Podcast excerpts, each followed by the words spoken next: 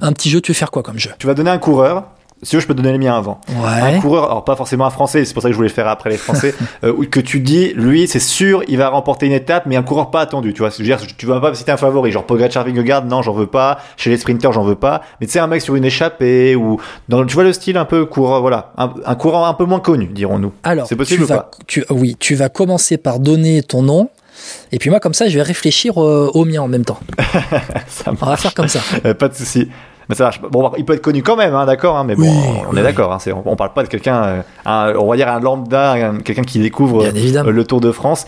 Alors, j'allais te citer au départ Mathias Skelmose, mais je me suis dit bon, c'est un peu trop gros, même si tu vois, c'est vrai Ouais, que c'est un même. profil. C'est vrai? Ah non.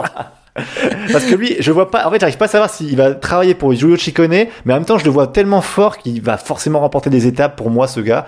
Euh, et comment dire, Mathias Kelmose, j'arrive pas à savoir s'il est capable d'aller viser un top 5 ou top 10 sur le Tour de France, même s'il a fait remporter le Tour de Suisse. Un Tour de Suisse évidemment euh, compliqué avec la, la fin du Tour de Suisse, mais voilà, je pense qu'il a le potentiel pour remporter une étape. Alors, je vais t'en citer un autre. euh, pour le coup, et, et je vais citer un, un Français qui revient sur le Tour, c'est Lilian Calmogène.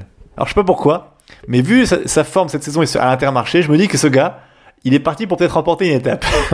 Parce que Intermarché aussi? Ah, parce qu'Intermarché aussi, oui, je pense. Mais je sais pas, ouais, t'as l'impression qu'il il va mieux.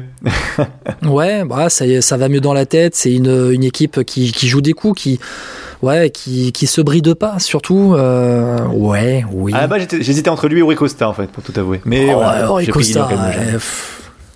Après, tu- Bon, après, c'est un peu plus gros, mais il y a Bini Girmay, on sait pas ce que ça va donner. Ouais, c'est pour ça que c'était un peu trop gros. Ouais. Mais je voulais parler des coureurs, donné. ceux qui étaient connus avant et un peu moins. Et t'en as un, toi, ou pas? As- ah, Depuis Ouais, je suis en en train de, je suis en train de faire le tour un petit peu. euh, pourquoi pas Jordi Meus au sprint, euh, sprinter de de la Bora, sprinter de la Bora qui est quand même euh, voilà un bon un bon petit bébé. euh, Ah, bah, qui prend la place de Sam Bennett, quand même. Hein. Ouais, exactement. Exactement. Euh, Jordi Meus qui a, bon, qui a pas forcément brillé sur, euh, sur les Flandriennes, mais qui, sur les sprints euh, auxquels il a participé, a très, très souvent terminé aux alentours des 3, 4, 5e places. Euh, il a tourné autour, il a pas mal tourné autour, et je pense qu'il va être, dangereux sur ce Tour de France.